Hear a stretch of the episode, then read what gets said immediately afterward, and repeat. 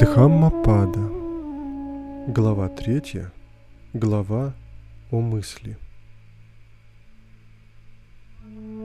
Трепещущую, дрожащую мысль, легко уязвимую и с трудом сдерживаемую, мудрец направляет, как лучник стрелу. Как рыба, вырванная из своей стихии и брошенная на сушу, дрожит эта мысль, лишь бы вырваться из-под власти Мары –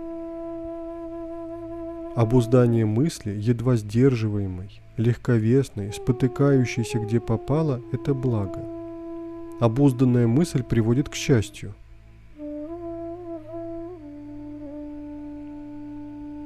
Пусть мудрец стережет свою мысль, труднопостижимую, крайне изощренную, спотыкающуюся где попало. Стереженная мысль приводит к счастью – те, которые смирят свою мысль, блуждающую вдалеке, бредущую в одиночку, бестелесную, скрытую в сердце, а те освободятся от мары.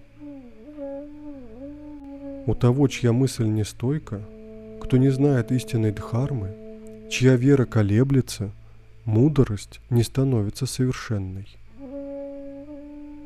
В непорочной мысли, в невсполошенной мысли – отказавшийся от добра и зла, в бодрствующей мысли нет страха.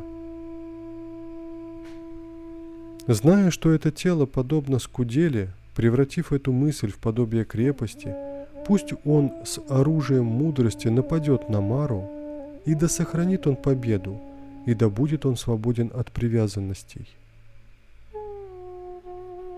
Увы, недолго это тело проживет на земле – отверженные, бесчувственные, бесполезные, как чурбан. Что бы ни сделал враг врагу или ненавистник ненавистнику, ложно направленная мысль может сделать еще худшее. Что бы ни сделали мать, отец или какой другой родственник, истинно направленная мысль может сделать еще лучше –